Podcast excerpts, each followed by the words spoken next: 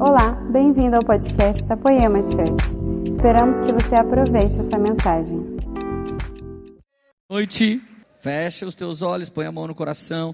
Espírito Santo, libera sobre nós espírito de revelação e sabedoria na palavra que o Senhor está nos desafiando nessa noite, não permita, Senhor, que ninguém se sinta acusado, que ninguém se sinta oprimido, mas que cada um se sinta desafiado em algo que ele não pode fazer sem o Senhor, que ele não pode fazer sem a Sua palavra, em nome de Jesus. Que essa seja uma mesa paternal do Senhor Abba Pai, com os seus filhos escolhidos e lavados no sangue de Jesus estabelece sua cultura, derrama sobre nós a autoridade do céu, derrama sobre nós a presença do Espírito Santo e nos enche da palavra e que essa palavra venha se cumprir sobre nossas vidas pelo poder do sangue de Jesus. Aleluia! Are you happy, guys? Gente, a semana passada minha esposa tomou minha mensagem. Eu escrevi aquela mensagem e aí ela leu, eu falei, dá, dá uma pregadinha de manhã, que talvez eu não chegue, eu estava vindo de viagem. E, e, de repente ela pregou e todo mundo bombando nas redes sociais. Meu Deus, que culto foi esse? Que palavra foi essa? Ela voltou para casa ela falou: Amor, ninguém quer ver você hoje. Deus abençoe, fica aí em casa, cuida do bebê, que eu vou voltar lá para os outros dois cultos. E assim, a gente é uma só carne, graças a Deus. Eu fiquei muito feliz, porque essa tem sido a palavra da. A, a palavra que ela pregou domingo passado tem sido a palavra da vida dela tem sido a palavra do último ano da, da Érica. E por isso foi muito poderoso. É mais poderoso quando você ensina uma coisa, é quando você ensina uma coisa que funcionou na sua vida. Se você falar para alguém alguma coisa que você experimentou de Deus, vai vir com a unção do toque de Deus sobre a sua vida. Se você só falar uma informação, é, vai parecer papagaio. Ninguém sente muita presença de Deus quando ele fala. E de verdade, mas para descobrar, porque marido e mulher sempre tem as tretinhas. Ela falou: Olha que versículo lindo, vou escrever uma pregação. Quando ela falou o versículo, eu escrevi a pregação e vou vir pregar hoje. Já que ela tomou a minha mensagem, agora eu tomei a dela, porque marido e mulher é tudo assim, gente. A mulher faz uma coisa, o marido pega mal, ele faz outra. O marido faz uma coisa, a mulher pega mal, ela faz outra coisa. E a verdade é que nós estamos pregando uma série chamada Vida Real, amém? Então não tem ninguém aqui de bobeira, não tem ninguém fingindo que é aquilo que não é. Eu louvo muito a Deus porque hoje eu vou falar sobre a vida que tem um verdadeiro sentido. E eu não poderia falar disso se a minha vida não fizesse sentido. Então hoje é um dia de muita graça de Deus, sem a gente planejar, sem a gente fazer uma escala intencional para isso. Meu pai está fazendo os três ofertórios, o meu cunhado está fazendo os três louvores, a minha filha está pregando na poema de Mogi junto com o marido dela. A minha filha pequena estava pela manhã fazendo um ofertório é, do, do culto dos kids. E eu louvo a Deus porque a minha família não começou assim. Todos nós fomos pessoas cheias de problema. Não somos de jeito nenhum a família mais perfeita da igreja, mas temos nos tornado uma família extremamente aperfeiçoada pela igreja e pelo Espírito Santo, amém? Então é motivo de muita felicidade. Se eu fosse programar tudo isso, acho que não saía do jeito que está saindo. Então Deus é bom, Ele mudou toda a nossa história. Meu pai estava falando de um encargo, de algo, de uma honra que ele recebeu do pai dele. E eu estou aqui também por causa do meu pai, por causa da minha mãe. Os primeiros crentes que pregaram a palavra a mim, que meteram o dedo na minha cara, que falassem, ei, vai para o inferno se tiver desse jeito, eu estou orando por você, e não sei o que, sabe aquela pressão que os crentes fazem? Uh, uh, hoje em dia a galera não faz muito, né? Mas assim, naquela época o negócio era feio. E graças a Deus, todos nós estamos sendo aperfeiçoados em Jesus nesses últimos anos, amém?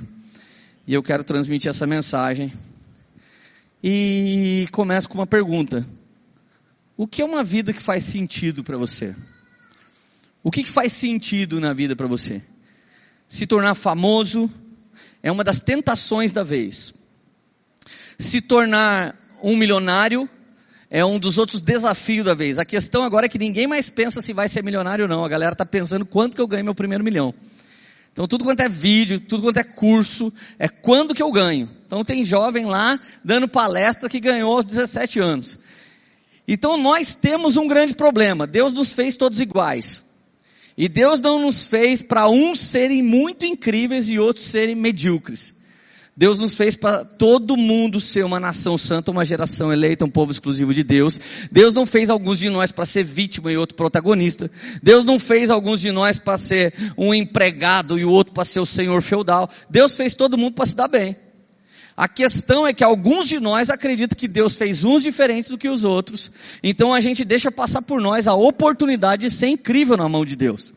Então deixa eu te dizer, não foi fácil receber essa autoridade, porque a autoridade veio do Espírito, mas crer nela dependeu de romper a minha própria alma. À medida que Deus estava falando que eu seria alguém na mão dele, eu tive que pensar, ah, duvido. Ah, mas como, né? Eu, eu, me separei várias vezes da minha esposa, né? Eu já fui bêbado, já cheirei, já fui bem, já fiz um monte de coisa que sangue de Jesus. Então agora eu vou ser um homem de Deus. O que será que as pessoas vão pensar de mim? Gente, já aconteceu coisa comigo, você não bota fé. Teve gente que chegou feliz, viu o som, viu a luz que o Zé falou, que a gente comprou com o dízimo, aleluia. E aí, de repente, a hora que acendeu a luz que o cara viu eu, eu vi o lábio do cara falar assim, se é ele, eu vou, estou embora. Cara que estudou comigo, que sabia que eu era o cara mais, só a graça de Deus da escola. Cara, esse cara é o pastor? Daí o vizinho. Daí eu tô, tô fora. Levantou e saiu no meio da pregação assim. Eu falei, misericórdia. Só que, cara, Deus foi instalando uns negócios bons dentro de mim, que antes eu pensava, pô, o cara não está gostando, foi embora. Agora eu penso, nossa, o cara está amando, vai chamar mais gente para me, me ouvir. Tudo, tudo é uma questão que você precisa decidir algo na sua vida, amém?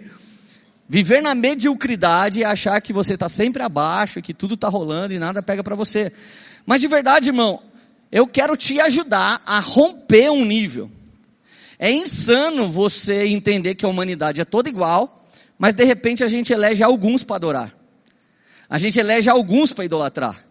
A gente elege alguns para 5 milhões de pessoas seguir ele no Instagram.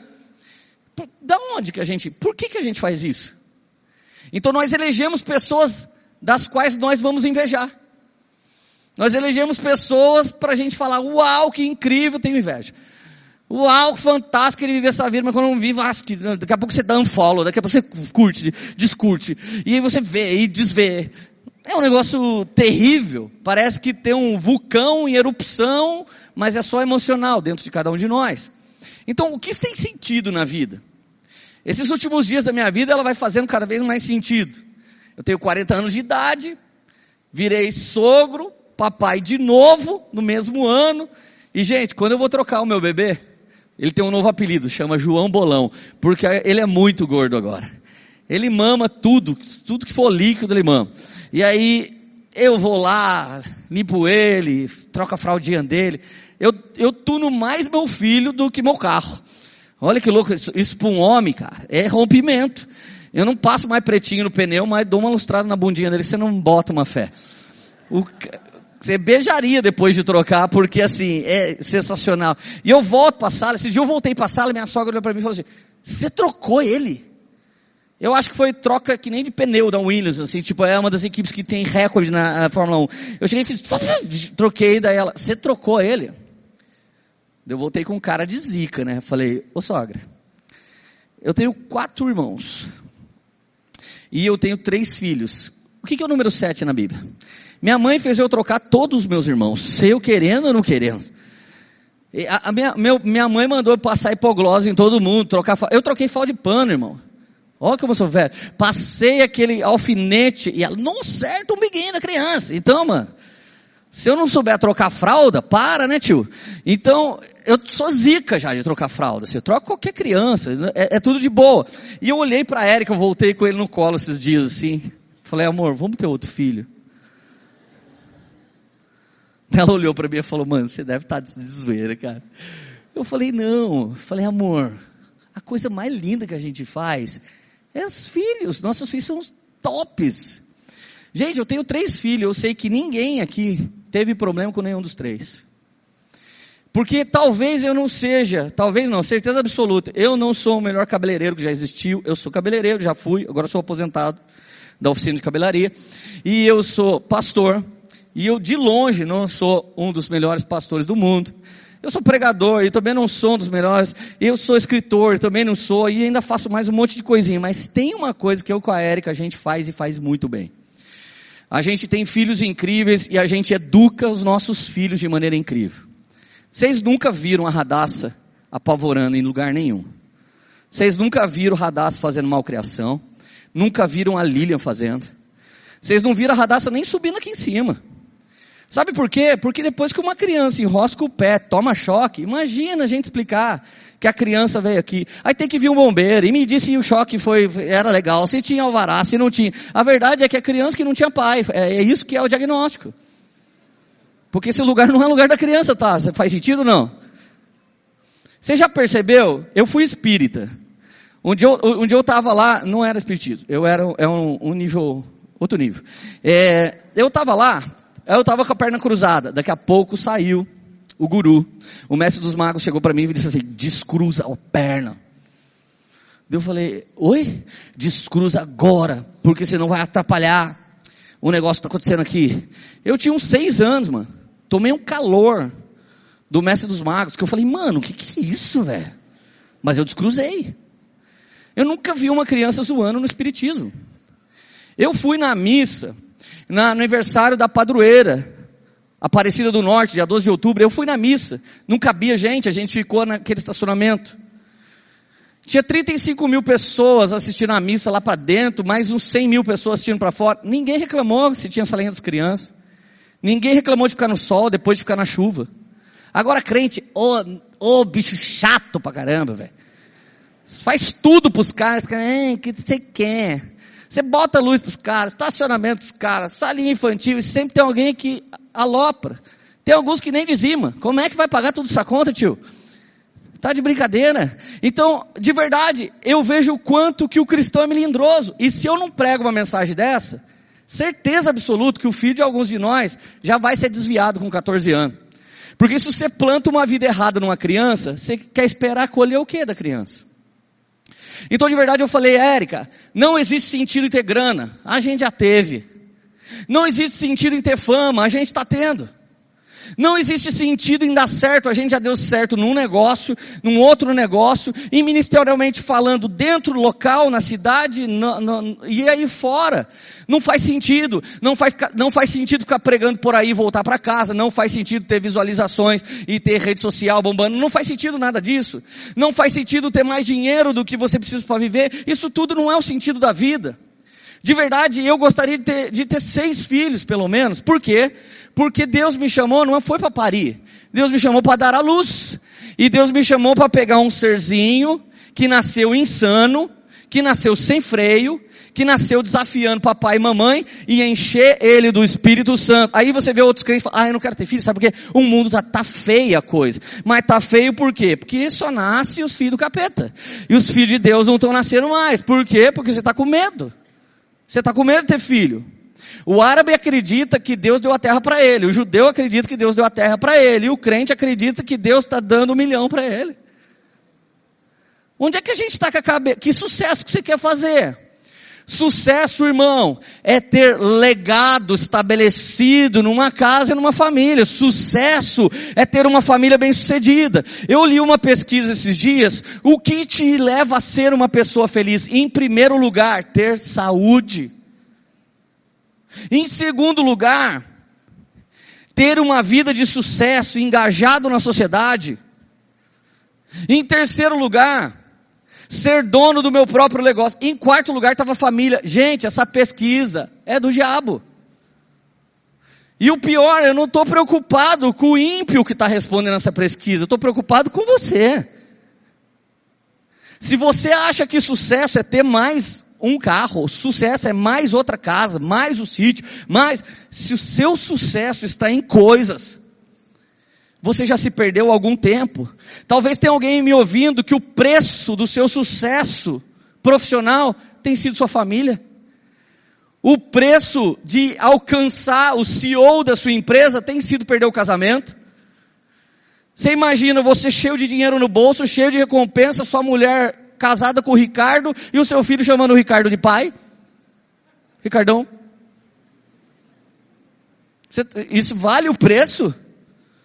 Vale o preço de gastar a sua vida atrás daquilo que a traça, a ferrugem e ladrões vão acabar com isso? Não, não, não, meu amigo, é por isso que nós estamos numa era em que pessoas bem-sucedidas estão tão vazias, depressivas, pensando em suicídio. Agora a sua avó, cheia de filho, cheia de neto, nunca pensou em suicídio. Veinha, gordinha, acabadinha, feliz da vida. Parece que é milionária, bendita. Toda vovó que você vê está sorrindo. Toda vovózona que esse domingo fizeram uma baderna na sua casa, comeram sua comida, foram lá comer uma macarronada, fizeram uma, veio seu filho, veio o filho que tem o tico-tico no fubá, veio o filho que tem um casamento, veio o filho que tem filho, veio o filho que confida outro, aquela zoeira assim, aleluia. Foi lá na sua casa, a única pessoa feliz mesmo é a avó e o vô. Por quê?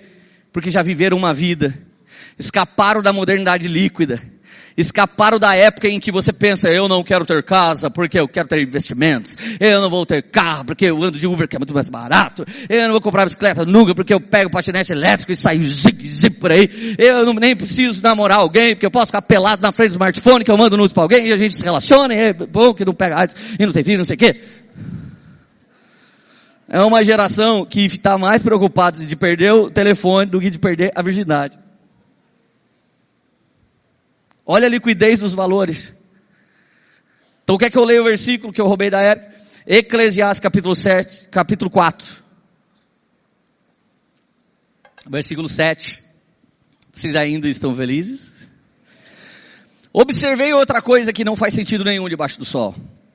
É o caso do homem que vive completamente sozinho, sem filhos, nem irmãos, mas que ainda assim se esforça muito para obter toda a riqueza que puder. A certa altura de sua vida, ele se pergunta: para quem eu trabalho? Por que deixo de aproveitar os prazeres? Nada faz sentido. É tudo muito angustiante. Gente, as pessoas mais medíocres que eu conheci na vida eram pessoas que eram só muito milionárias. Eles não tinham nem com quem compartilhar os seus milhões. Nós, nós já fomos para a mesa em que as pessoas tinham tudo, mas o tudo delas não fazia sentido algum. E nós sentamos na mesa, quando começamos a falar com elas, a gente percebeu que faltava uma mãe, um pai, um amigo, uma família. Faltava os filhos estarem perto. Faltava sentido para a vida. Sua vida faz sentido? Você vive bem, está resolvido com o sentido que a sua vida tem tido até aqui? Não fique preocupado, eu vou te ajudar, a gente vai sair desse lugar. Provérbios capítulo 17, versículo 6. A partir de hoje você nunca mais vai chamar alguém mais velho que você de meu velho, coroa, não sei o que, você nunca mais vai falar isso. Porque isso aí pode até, até ser que algum pai aqui gosta de um painho, do meu veinho. Mas meu pai é tão zica, mano. Ele fala tão de igual para igual. Tem dia que eu olho no tênis dele e falo, mano, o cara tá de Oakley, velho. Eu falo, que isso? Ele fala, tá tirando, cara? Olha o naipe do meu pai, velho. Meu pai tem 70 anos. Eu nunca vou conseguir chamar ele de meu velho. Porque os anos passaram para ele, mas a ideia dele tá fresca. Eu não converso com um cara que não sabe o que diz. Muito pelo contrário, até hoje ele tem uma palavra de confronto, normalmente, de estímulo de vez em quando. Minha mãe só Jesus é bom, Jesus é bom, Jesus é bom, tá toda gatinha ali naquele vestidinho. Não sei para onde eles vão hoje, mas eu sei que eles sempre foram, graças a Deus. E eu vim de um lar, cara, onde você quer ser família, irmão. Eu vim de um lar onde eu lutei o resto da vida pelo meu casamento. De verdade, talvez você foi ferido pela sua família e quem carrega o BO não é quem te prejudicou, é você que não conseguiu perdoar até hoje. Irmão, o perdoado nem sempre sara, mas o perdoador já está saudável o perdoado nem sempre sara, mas o perdoador, ele sempre está saudável. Perdoa. Libera essa vida. Libera, fala: olha, você está livre, volte para o mar oferenda. Fala alguma coisa bonita.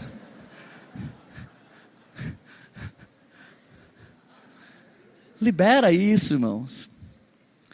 Leia o seu horóscopo, porque alguns de vocês eu vejo lá, poemeiro sagitariano. Leia, você vai ver, volte para o mar oferendo.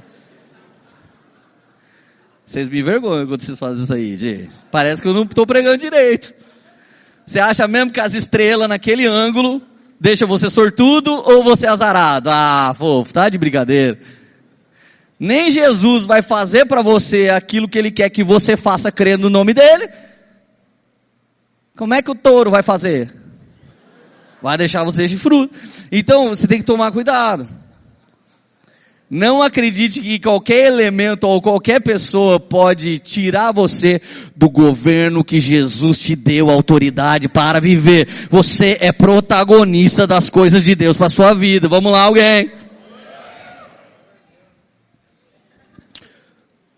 Os filhos dos filhos são uma coroa para os idosos. Então, coroa é o netinho. Por isso que o vô põe aqui, vai ver o burrão da central, né? Vai subir qualquer dia, né? Não sei subir para onde. Mas põe o netinho aqui, o netinho baba bala na cabeça do vô. Coroa para os idosos são os filhos dos seus filhos. Nada que você mostrar para os seus pais é mais bonito do que mostrar para eles uma família melhor que a deles. A sua família tem que ser sempre melhor que a dos seus pais. Porque você vem com o plus da sua sogra, do seu sogro, da sua mãe e do seu pai. Já deu para levar vantagem. De duas pode sair uma melhor. Eu e a Érica chegamos num nível em que nós tivemos que voltar para casa da minha sogra e falar: olha, sabe isso que a senhora fez? Dá para fazer um pouco melhor que a gente começou a experimentar na soma das duas casas? Isso é melhor. Já conseguimos chegar para meu pai e para minha mãe, ó, lá em casa a gente tem feito assim. Por que, que vocês não tentam fazer? E eles que não são tiranos, mas são abertos ao diálogo, nos ouviram e passaram a viver coisas frescas. Então eles nos catapultaram mais longe e nós trouxemos uma recompensa para eles. Comunicamos a eles coisas mais incríveis e melhores que a gente viveu. Esse é um ambiente incrível de família. Agora, cara, eu não sei se você percebeu, tem um bando de crente falando mal de uma paródia aí que rolou contra Jesus. Na boa, eu, não, eu, não, eu nunca falaria disso. Primeiro, porque eu não vi, jamais quero ver, porque eu estou ocupado em pregar Jesus. Quem fez é ímpio, coitado, ainda precisa da nossa oração. Agora, para mim é ridículo o crente meter o pau nisso e continuar assinando Netflix. Se o Netflix gastou dinheiro para fazer isso, mostra para o Netflix que eles não precisam de você.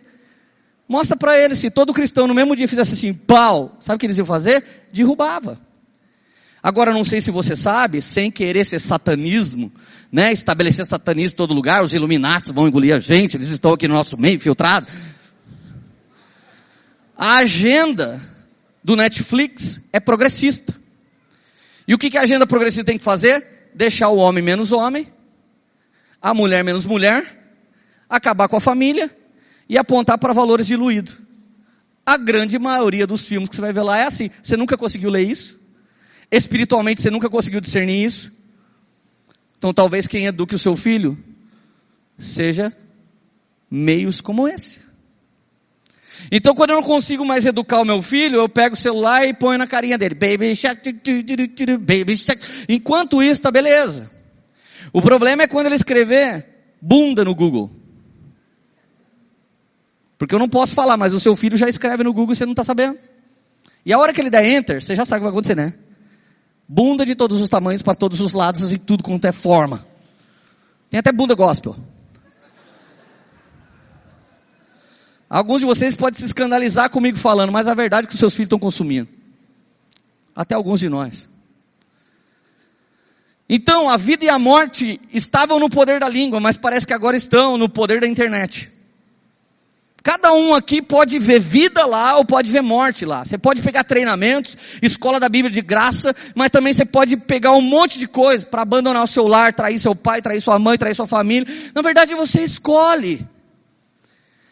É tudo ao gosto do cliente. E se somos cristãos, vamos ter que lutar sim contra algumas tentações e levar cativo a Cristo o pensamento solto para que a gente volte a entender o governo que Deus quer estabelecer.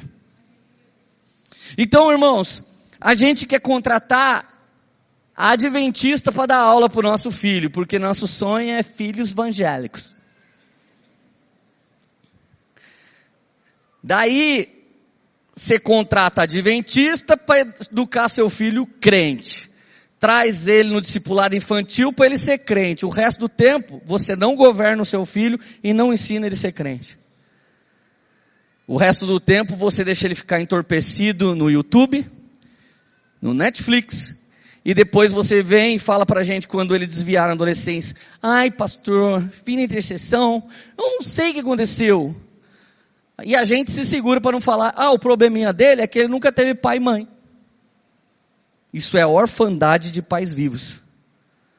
Não existe nada mais poderoso e importante para você fazer do que cuidar da sua vida, da sua casa, da sua família. Você nasceu para cuidar disso. Fala aleluia, velho. Ô louco, cara.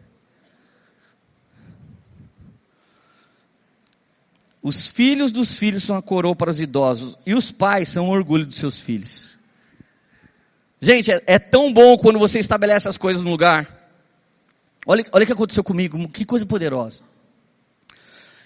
Eu estava indo ministrar na igreja do Alessandro Vilas Boas e um cara falou para mim assim: Cara, você está no Rio aí, né? Pá, mano, amanhã, a gente vai fazer uma ação na favela da Maré.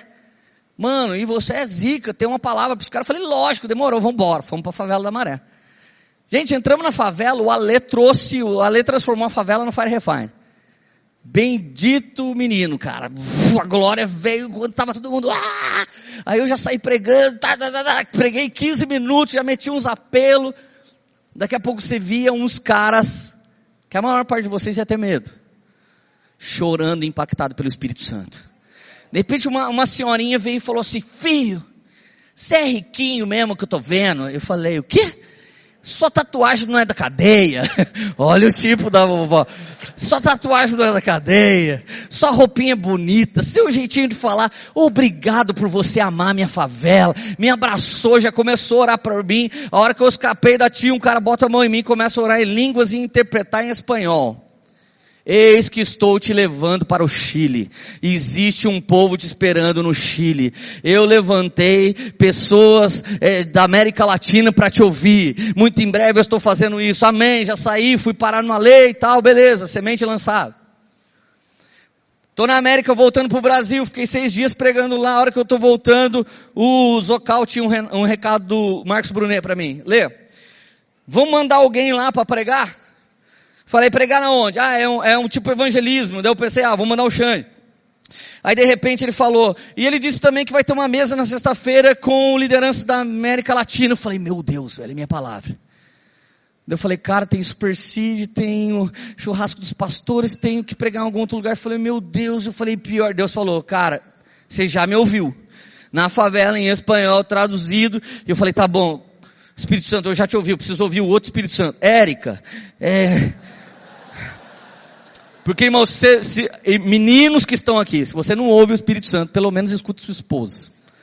Normalmente, elas falam o que o Espírito Santo fala, dá até raiva, dá, dá inveja delas. Olha, eu falo dez coisas para a Erika, uma se cumpre. Ela fala nove, se cumpre vinte. Aí a Erika, vai logo, rapaz. Eu falei, amor, mas eu só vou ficar 18 horas aí. Vai logo fazer o que Deus mandou. Beleza, estou lá no Chile. Estou indo para o Chile. Falei, Rade, você pensa que seu filho é bobo, gente? Você pensa que seu filho não sabe tudo que está rolando? Sei que não sabe de nada. Depois se assusta. Gente, duas coisas que os pais nunca sabem.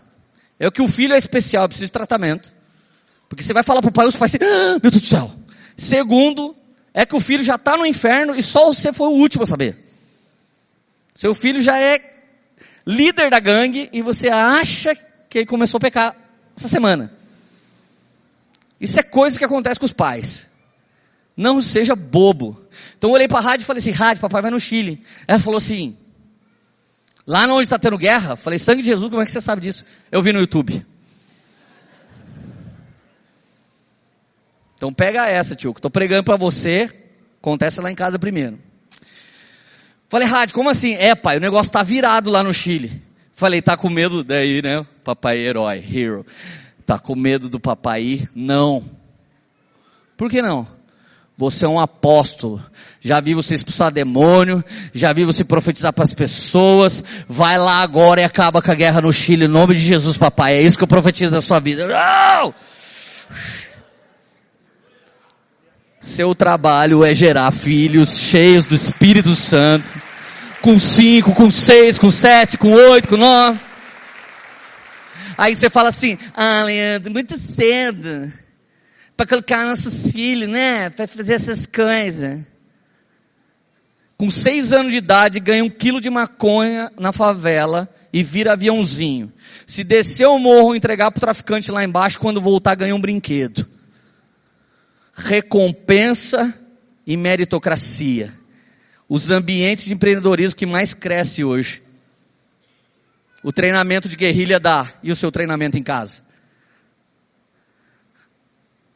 Irmão, a Radassa já ganhou 150 pau. Eu falei, cada coisinha que você fizer eu dou um real. Sangue de Jesus, na coisinha 150, eu falei, parou, Radassa. Vai ganhar mais que a diarista. Recompensa, estimula, recompensa, tira do vitimismo, recompensa, levanta protagonistas. Você já foi em algum lugar que alguém fez um concurso público, os, os concursados públicos estão me ouvindo, pelo amor de Deus, faça diferente. Seja um cidadão do reino, não uma paca, uma anta que fica lá mamando o dinheiro do Estado, maltratando a gente e nunca presta um bom serviço. Você chega em algum lugar que o cara é concursado público, ele está falando com a namorada dele no telefone. E você que espere para conseguir aquele negócio que você está querendo conseguir, que precisa do Estado. Agora chega na boca de droga e fala assim, tem um baseado aí, o cara, calma aí, mano, tô falando com a minha mina. Então, linda. Ele toma um tiro. Existe disciplina entre militares e bandidos. Mas a igreja de Cristo não gosta de disciplina. E disciplina é opressão. Por isso que tem um monte de fracassado no nosso meio. Por isso tem um monte de gente frouxa no nosso meio que fala, ah, eu não sei para onde eu vou, o que, que eu faço. Mas você não gosta de regra. Regra para você é opressivo. Ordem para você é opressão. Peraí, gente, pelo amor de Deus, disciplina é algo que Deus faz com aqueles filhos que Ele ama. Deus não disciplina filho do diabo, mas filho de Deus ele disciplina. Ele chama a gente para exortação. Ele chama a gente para voltar em Cristo, com Cristo e por Cristo. Amém? Então não dá para ser dodói com Jesus, cara. Então olha só, no mundo da milícia existe recompensa para todos os níveis. No mundo dos militares existe recompensa. Agora nós queremos viver no pecado e queremos chamar as pessoas para ter dó da gente. Gente, pode a igreja inteira ter dó de você e depois você ir para o inferno. Você quer mesmo que todo mundo compre sua vida de erro? Não, cara, muitas vezes eu repreendo, eu falo para alguns caras, seu filhinho desse tamanho, dando tapa na sua cara. Você está perdido, irmão. Gente, guarde no seu coração esse provérbio de mim mesmo. A disciplina da Havaianas é muito mais branda que o porrete da PM. Escolhe qual das duas borrachas vai ser usada na vida do seu filho. A primeira é macia. A da minha mãe ainda fazia curva. Já viu o Neymar batendo na bola? Era minha mãe atirando a Havaiana. Você fazia a curva da cozinha, a Havaiana saía atrás de você, velho. Falou, oh, aleluia. Escuta isso, cara. Tá feliz ainda ou não? Provérbios 13, 22. Ih, agora, agora quero ver. Tampa ouvido. O homem bom deixa herança para os filhos dos seus filhos. Caramba, hein? Tem gente que morre e deixa o boleto do caixão. Misericórdia, velho. Sangue de Jesus, cara. Não, peraí, você existiu sei quantos anos para deixar o boleto do caixão. É, é para isso que Deus te levantou para ser uma família. A Bíblia está tá dizendo ali: o homem bom deixará herança para os filhos dos seus filhos, ou seja, para os filhos e até para os netos. Um poemeiro não pode estar pensando. Você que é um poemeiro jovem, alguém que não ouviu essa palavra antes, você não é responsável por isso. Um poemeiro jovem não pode pensar na aposentadoria que o Estado vai te dar. Um poemeiro jovem vai plantar ao longo da sua saúde, da sua vitalidade e vai ter grande colheita na sua velhice e vai abençoar os seus filhos e os filhos dos seus filhos, porque isso não é palavra de homem, não é palavra de coach, não é palavra de pastor Leandro, é palavra de Deus para a sua vida. Seus filhos e os filhos dos seus filhos vão viver na sua herança. Aleluia! Vai viver. Vai viver. Nós vamos pavorar, irmãos. Vai ficar pequeno o mundo para nós, nós vamos ter que colonizar Marte. Vai ficar tanto trânsito, todo mundo vai daqui a pouco ter esse Uber voador. A gente vai para outro país para ficar mais calmo, em vez de outro planeta, em vez de ir para outro país, vai para outro planeta. O homem bom, não está tá dizendo qualquer homem. Então não adianta você falar que é bom. Para a gente saber que é bom, você vai abençoar os filhos e os netos. Daí nós vamos saber que é bom. Isso é um meio bíblico de você saber que alguém morreu bem. Vamos governar então? Provérbios 22, 15. A insensatez está ligada ao coração da criança, mas a vara da disciplina a livrará dela. Está na Bíblia, irmão. A Havaianas com, com efeito está na Bíblia. Eu lembro um dia, gente. Olha, olha esse texto que, que animal. Provérbios 1, 8. Meu filho, ouve a instrução do teu pai. Repete, instrução do pai. E não despreze o ensino da mãe. Diga, ensino da mãe.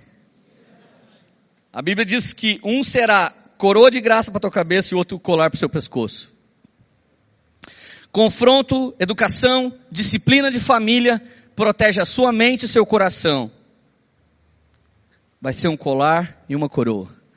Instrução de pai, mandamento de pai, instrução de mãe. Um dos dois vai ser mais razão e o outro vai ser mais emoção.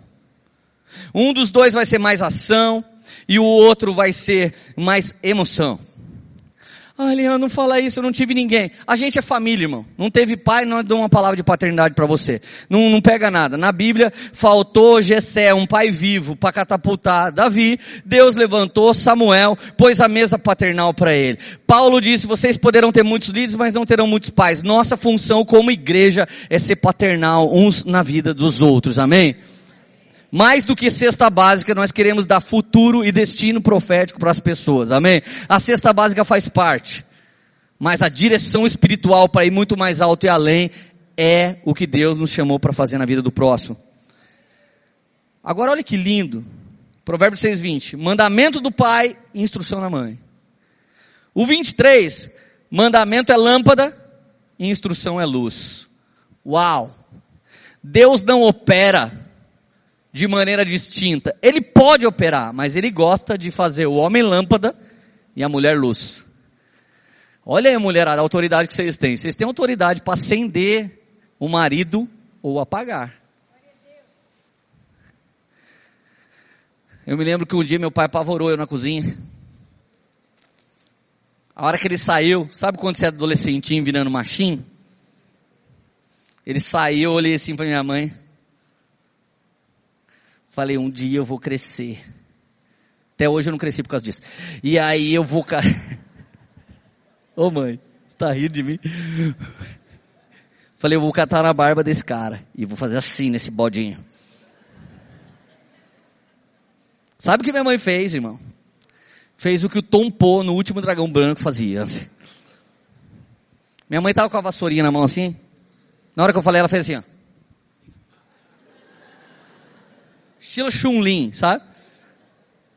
Aí ela olhou para mim e falou assim: Cala a boca. E eu assustei, minha mãe não fala. O palavrão mais louco que minha mãe falou é cala a boca. Aí eu falei assim: Falei, nossa mãe, o que aconteceu? Não fala assim do seu pai.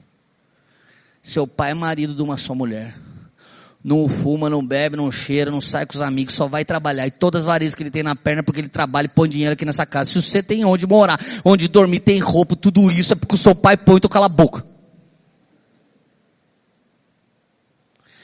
Meu pai saiu, mas a minha mãe parecia, minha mãe não acendeu a luz dele, minha mãe parecia que eu peguei a contramão da Dutra e vi um caminhão com todos os xenon acesos. Fiquei até cego com a luz que ela acendeu no meu pai. Falei, mano, que moral. Pensei comigo, Dico casar, apavorar minha filha e minha mulher, vai ter que cobrir eu assim. Mas quando, fofas, algumas de vocês conversam com a serpente ao invés de conversar com Adão, vocês levam os seus filhos para o mesmo inferno que vocês viram. Daí o casamento que não dá certo com você vai ser mais infernal ainda com o seu filho. E aí quer orar segunda-feira na intercessão. Se tu salva meu casamento. Jesus deve falar na hora que você, que jeito, tia?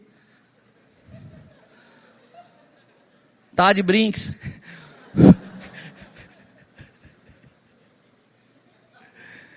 Não, e o pior, quando Jesus fala, diabo, o que, que você fez? Ele fala, que jeito, fiz nada. Se eu fosse fazer, eu mandava juntar, tico-tico no fubá, eu ia casar orando, Jesus, eu não tenho nada a ver com isso. Mano, o diabo ganha legalidade para sair fora. Essa foi louca, né, velho?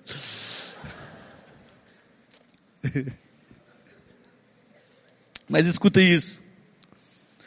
Então eu fui lá no Chile, porque a família espiritual é, eu estava honrando a lei, mas o Gil me pediu para ir na favela, e a hora que nós profetizamos na favela, um irmão ouviu a voz de Deus e profetizou para mim, então, de repente, o, o Brunet ligou pro Zocal, o Zocal já tinha entendido junto com a Bruna que quem deveria era eu e mais ninguém, mas ele veio pelo cantinho, Deus me convenceu, recebi uma palavra da Érica, oração da Radassa, e quando eu orei no Chile, profetizando que Deus ia cessar. De repente começou a chegar áudio, de repente começou a chegar notícia em que o ministro do Chile tinha dito que o primeiro dia de paz desde 18 de outubro era no exato momento que nós estávamos naquele lugar profetizando que Jesus era a restauração do Chile. Essa é a história de uma família espiritual. Essa é a história do corpo de Cristo. A palavra que eu estou pregando para você é aplicável sobre filhos naturais, sobre filhos adotivos, essa palavra é aplicada sobre neófitos, sobre estagiários, sobre qualquer tipo de iniciante na mão de um governante, não importa quem você seja, Deus te deu autoridade para amar o próximo e lançá-lo para um lugar de sucesso, um lugar de frutificação e um lugar onde as coisas vão acontecer de maneiras incríveis e maravilhosas. Acredite sempre nas pessoas, se dedique sempre às pessoas e lance elas para o destino profético delas. Você não precisa precisa ser o pai, não precisa ser o pastor, basta você ter uma palavra de Deus e acreditar nas pessoas que você pode lançá-las para a vontade de Deus. Então olha só, 2 Timóteo 2,2 é um dos maiores versículos de discipulado e vida na vida da história da palavra de Deus. Paulo está enviando uma carta para o seu filho espiritual Timóteo. Olha que incrível. Timóteo tinha avó Lloyd, tinha mãe Eunice, mas não tinha um pai. Ele não tinha um pai para dar destino para ele. Mas o fogo de Deus que queimava na avó, o poder de Deus que estava sobre a mãe, consolidaram o menino. Ele começa a caminhada com Paulo, adolescente. E ele se torna pastor da igreja mais poderosa e importante do Novo Testamento, a igreja de Éfeso. Então Paulo fez questão de escrever duas cartas para ele, os dois livros, primeira e segunda Timóteo. Quer crescer na vida? Faz o que eu fiz há 20 anos atrás. Eu risquei o nome de Timóteo, escrevi primeira Leandro e segunda Leandro. Eu não tinha um discipulador, não tinha um pai espiritual, então eu peguei as cartas de primeira e segunda Timóteo e eu decidi que Paulo estava enviando para mim. E eu decidi que eu ia ser um cara poderosamente usado por Deus. Mas no meio do caminho, as feridas os machucados do meu coração me desviaram do propósito. Irmão, tem muita gente me ouvindo. Se você for rebelde, você vai para o inferno. Porque rebelde não tem cura. Satanás caiu do céu, Judas se enforcou, Corá foi engolido pelo chão, e na Bíblia não tem lugar nenhum dizendo que você senta na mesa para resolver BO com rebelde. Eu sei que aqui não tem, em nome de Jesus, mas pode ter alguém que é ferido. E quando você é ferido, você talvez olhe para a vida de alguém que hoje está tendo sucesso e sente inveja. Hoje nós temos muitas pessoas na Poema que estão sendo catapultadas para tudo quanto é lado, e nós temos pessoas que ainda estão no tempo de ser desenvolvidas. E inevitavelmente alguém deve estar se comparando e achando, eu deveria estar indo. Eu deveria estar sendo. Eu deveria estar acontecendo. Eu estou aqui tanto tempo e não acontece para mim. Por que está acontecendo com o outro? Isso é uma sementinha de Satanás para acabar com a sua vida e você nunca entendeu o propósito que Deus tem com você. Não permita que isso aconteça. Por isso eu quero, nessa hora, mostrar toda a minha mediocridade para você. Pra você saber de onde Jesus me tirou. E porque Ele tem feito o pouco que Ele ainda tem feito. Porque Ele diz em promessa para mim que Ele vai fazer ainda muito mais. Eu estou no início de tudo aquilo que Jesus quer que eu viva e faça. Então eu quero te desafiar a ir mais alto e ir mais longe e não se comparar com ninguém. Muito menos apedrejar qualquer pessoa. Amém? 2 Timóteo 2,2. Paulo diz assim: Tome os ensinamentos que você me ouviu dar na presença de muitas testemunhas e os entregue aos cuidados de homens de confiança que sejam capazes de ensinar outros.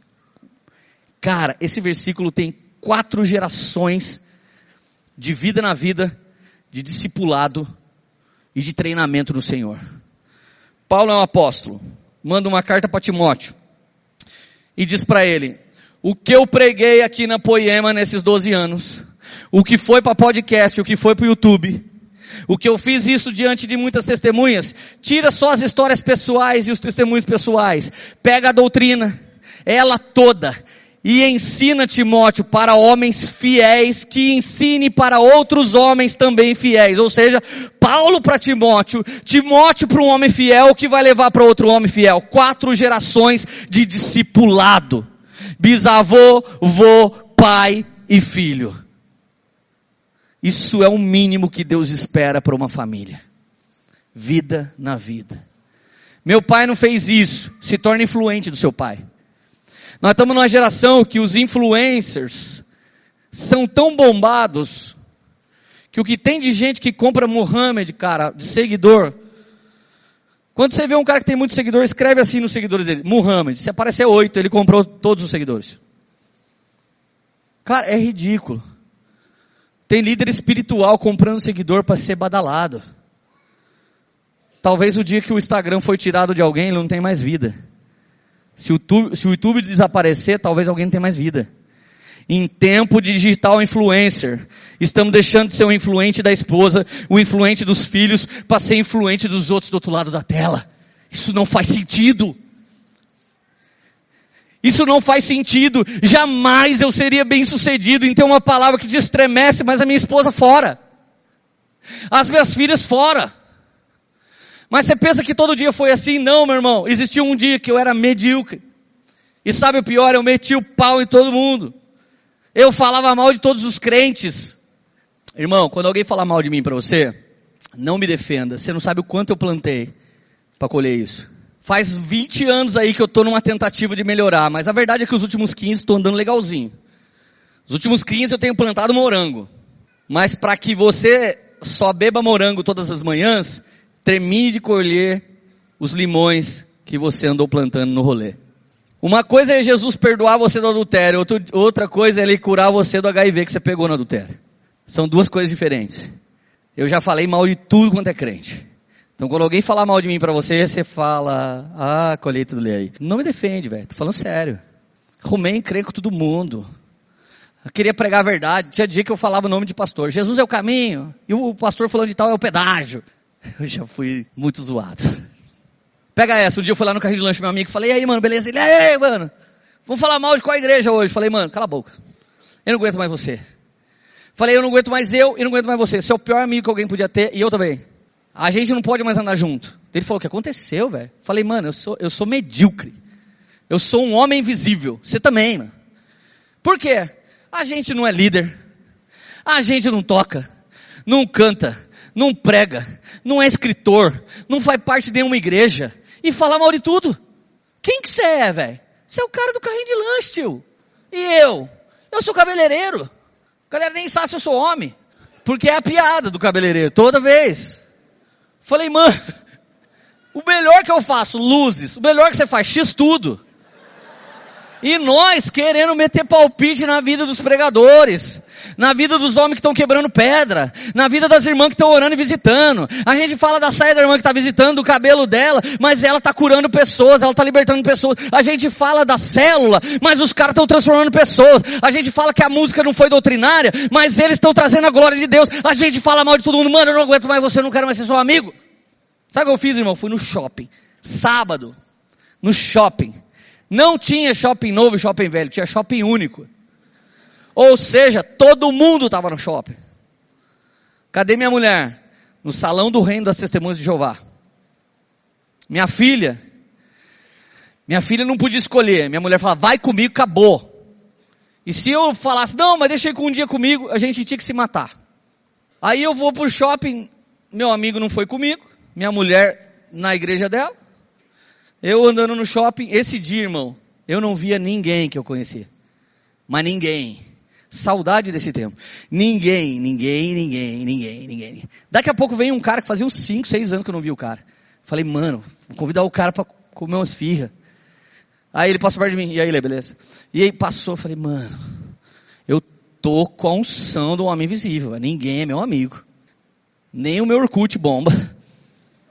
Era um tempo duro, irmão. Ninguém me chamava no. Oh, oh. Você lembra daquele negocinho? Ninguém. Ninguém pediu meu telefone. Ninguém queria falar comigo.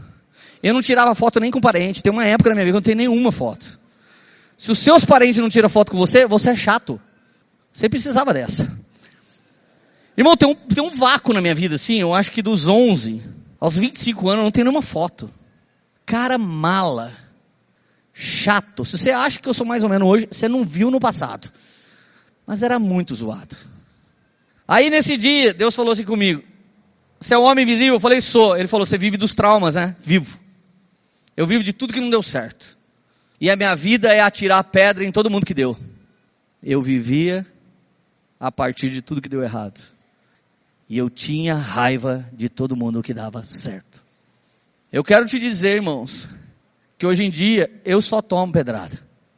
Hoje em dia eu fui no Parrileiro, uma nova casa de carne de dois irmãos aqui da igreja. Eu faço questão de tirar uma foto e postar. Eu não sou patrocinado para fazer isso. Eu tiro foto, posto porque eu quero que os irmãos gastem na loja dos irmãos. Já teve dia que alguns infelizes escrevem para mim no Instagram assim: Fala aí, blogueiro. Dá vontade de falar, vai cuidar da sua vida, Satanás. Mas a gente não fala porque a gente é meio legal. Irmão, escuta, escuta isso. Já teve dia que eu ganhei cesta e eu sabia que tinha gente precisando de comer. Eu peguei a cesta, fiz um post do, da loja, mas não fiz um post que eu estava dando a cesta para o pobre.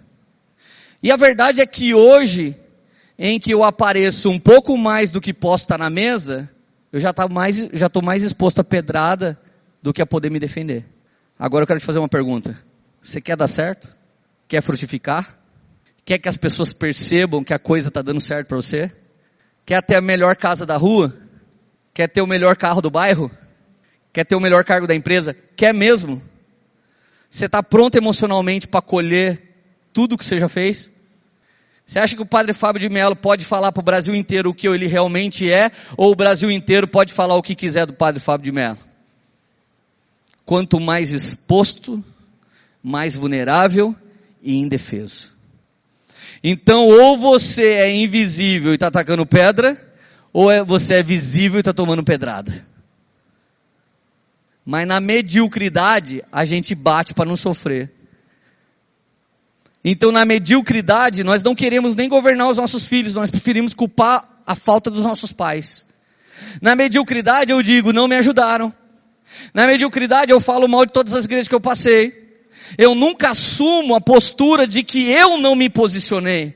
Eu falo de um líder, eu falo de outro líder, eu troco de GC, de GC, de GC, de GC, mas o que, que eu não assumo? Que o problema sou eu.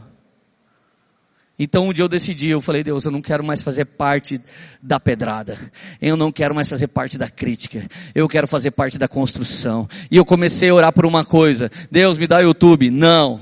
Deus me dá seguidores? Não. Deus me leve para as nações? Não. Me dá uma palavra para pregar por aí? Não. Deus me dá influência sobre a minha esposa. Quando a minha esposa quiser andar no caminho que eu ando, eu sou um genuíno influencer. Quando minhas filhas quiserem andar no caminho que eu ando, eu sou um genuíno influencer Se um dia o Senhor me levantar líder, meu pai, minha mãe, minha sogra, minha família congregar, nesse lugar que eu liderar, então eu me tornei um genuíno influencer. Deus, me dá a mim mesmo, a mim, e me dá a minha casa, e depois o Senhor pode dar o que eu o que o Senhor quiser, o que o Senhor quiser que eu faça, porque eu mesmo só preciso do meu próprio coração. Eu não aguento mais ser visível na minha própria ilusão e na minha própria fábula. Então é muito fácil, não estou me defendendo, irmãos, mas é muito fácil alguém me criticar. Difícil é permitir que Jesus tire as pessoas da onde eu vivia e traga nesse lugar. Estou esperando um posicionamento meu sobre um, uma pessoa. Eu não tenho que me posicionar. Porque a minha posição na mesa nunca deixou de existir.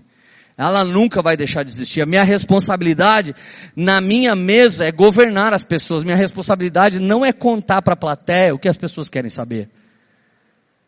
Você não precisa. Agora, irmão, quero ir no shopping, nem no novo, nem no velho. Outro dia eu fui no banco. A gerente olhou para mim assim com uma cara estranha. Daí eu falei: Tá amarrado Jezabel na parede em nome de Jesus. Daí ela disse: É o Leandro.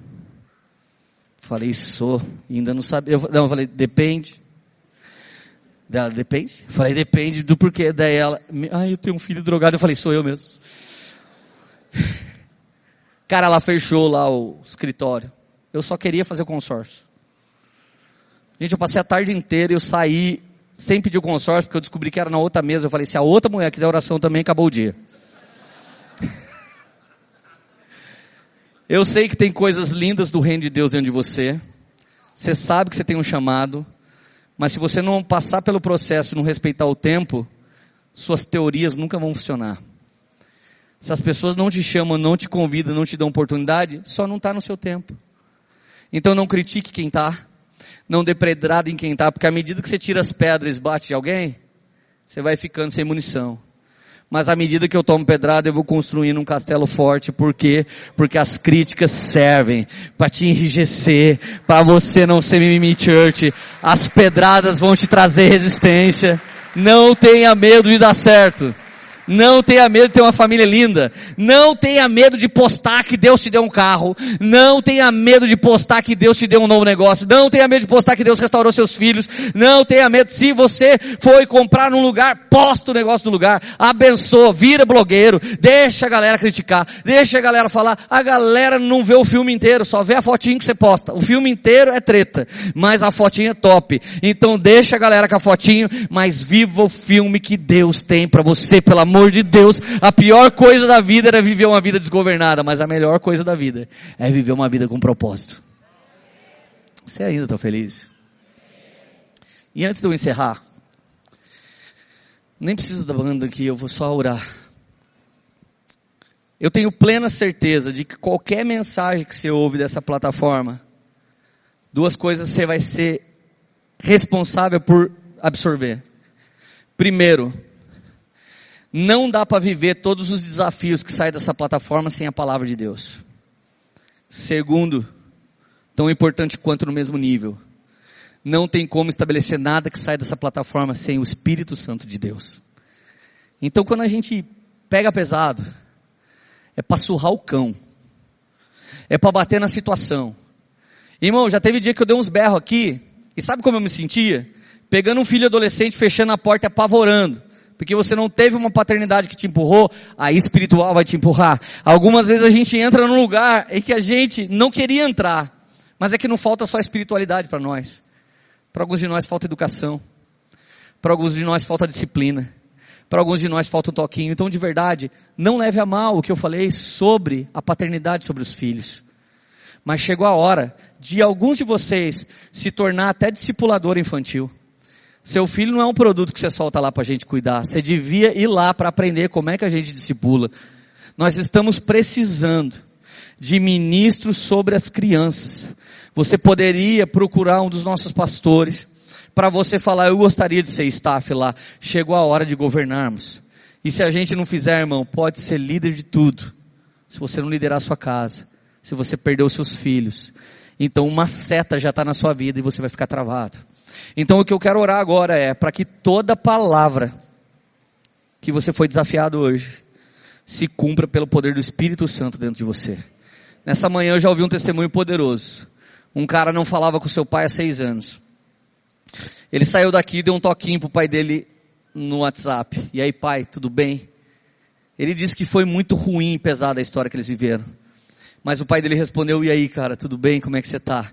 Leandro, ora para mim, que eu já estou indo ter um tempo com meu pai, porque Deus falou poderosamente comigo hoje. É tempo. Cara, e sabe por que você tem que honrar pai e mãe? Eu esqueci de falar essa parte. Não sei se já parou para pensar, mas eu tenho uma filha de 23, um de dois meses. Cara, eu tive uma filha aos 17 anos. Agora eu estou com 40. Os melhores anos da minha vida eu gastei cuidando de filho. E quando o Samuel casar, se ele casar com a idade da, que a Lília casou, vamos dar 20 anos para dar uma moral para nós. Se ele casar daqui 20 anos.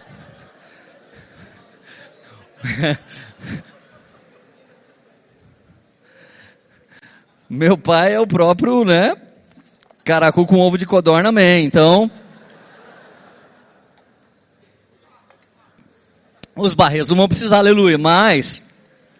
Você já pensou que os melhores anos da vida dos seus pais foram dados a você? Que recompensa você vai trazer a eles? O mínimo que a Bíblia pede é que você traga coroa para seus pais. Se tem alguém aqui me ouvindo e a sua vida é só pensão alimentícia, pelo amor de Deus, não morra com esse peso nas costas. Seu filho não precisa só de pensão alimentícia, ele precisa de pai. Ele precisa de mãe. Não seja omisso.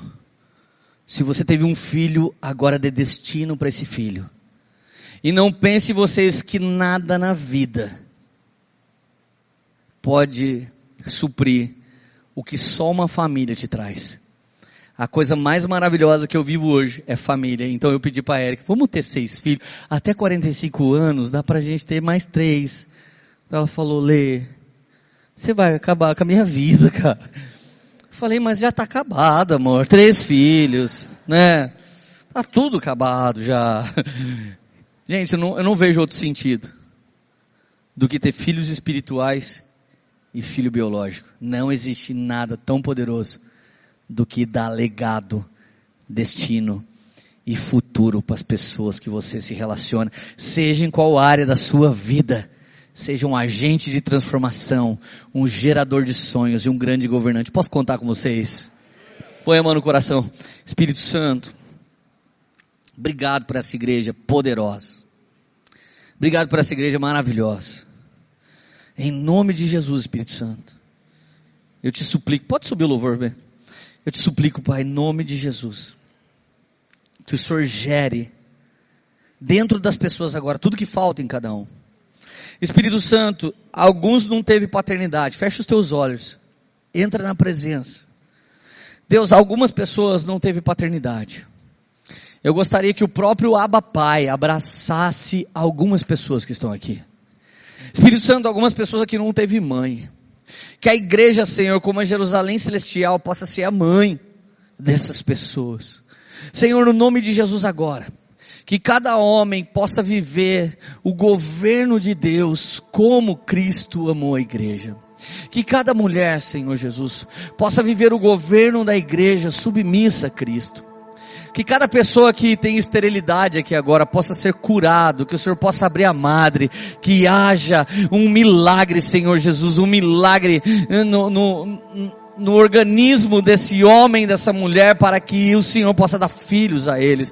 Pai, no nome de Jesus, levanta homens e mulheres audaciosos que vão adotar crianças, Pai, não só bebês, mas crianças, crianças que já estão crescidas. Espírito Santo, no nome de Jesus, levanta alguns homens aqui que vão viver verdadeiro sentido da vida, poderemos ganhar milhões, nós poderemos, Senhor Jesus, junto da Adventista e junto, Senhor, da escolinha infantil da Poema, nós poderemos, Senhor Jesus, sim dar destino para os nossos filhos. Eu não estou falando para anularmos as coisas boas que existem, mas Deus, levanta paz, pais que amam seus filhos, pais que dão para os seus filhos destino profético. Deus, que cada solteiro, ele deseje logo por um casamento, que cada casal deseje logo por uma família. E Deus, faz isso da maneira certa. Nós repreendemos agora, Senhor, todo o espírito de querer se juntar, de querer fazer coisas erradas, de querer se manter amigado. Senhor, é necessário assumir, assumir o governo bíblico. É necessário, Senhor Jesus, um casamento santo. É necessário homens e mulheres que santificam uns aos outros, Senhor. Muito obrigado, Pai em nome de Jesus. E eu te peço que o Senhor cure a Radassa agora, porque enquanto eu estou pregando essa palavra, ela está no hospital com a Érica, Senhor. E muitas vezes essas setinhas inflamadas se levantam para roubar os propósitos. E eu quero agora declarar cura sobre todos. Deus, em nome de Jesus, eu te louvo pela família da Jose, que foi recebida no céu, e ao redor da sua vida ficou toda a sua família honrando a coisa mais poderosa no final da vida. Não é fama, não é dinheiro, não é sucesso, mas é a a família ao nosso redor. Espírito Santo abençoa Poema como uma grande família. Lutamos pela nossa irmã até o último momento em oração e clamor. Sabemos que o Senhor é mais poderoso para ganhá-la para si do que para deixá-la conosco, Pai. Nós simplesmente com toda saudade, com toda emoção de não tê-la mais aqui, nós sabemos que o Senhor é soberano e o Senhor tem um plano mais alto. Espírito Santo, abençoa a família Bigoto que hoje perdeu também, Senhor, seu patriarca, Pai, mais um homem cheio de Deus Deus, cheio do Espírito Santo. Abençoa essa família nessa hora. Mas Deus, alguém aqui que foi mãe solteira, alguém aqui que está divorciado, o Espírito Santo traz uma oportunidade de restauração de família, Pai. Alguém aqui que for órfão, traz uma oportunidade de restauração de família, Espírito Santo. Espírito Santo, por favor, por favor, alguns, alguns filhos aqui jamais tiveram pais alinhados. Levante Gideões, Gideões que vão quebrar os altares idólatras dos seus pais e vão sacrificar a ponto ponto de se tornar paternidade espiritual sobre seus próprios pais. Espírito Santo, em nome de Jesus, vamos lá, igreja, começa a orar, começa a clamar, não seja passivo, participa, enquanto rola essa adoração, participa com a gente daquilo que Jesus ainda quer fazer aqui, participa, vamos lá, vamos lá, abre o seu coração para Jesus, deixa Ele entrar na sua vida, na sua casa, vamos lá. Essa foi uma mensagem da Poema Church. Para você ficar por dentro de tudo que está rolando, siga nossos perfis nas redes sociais.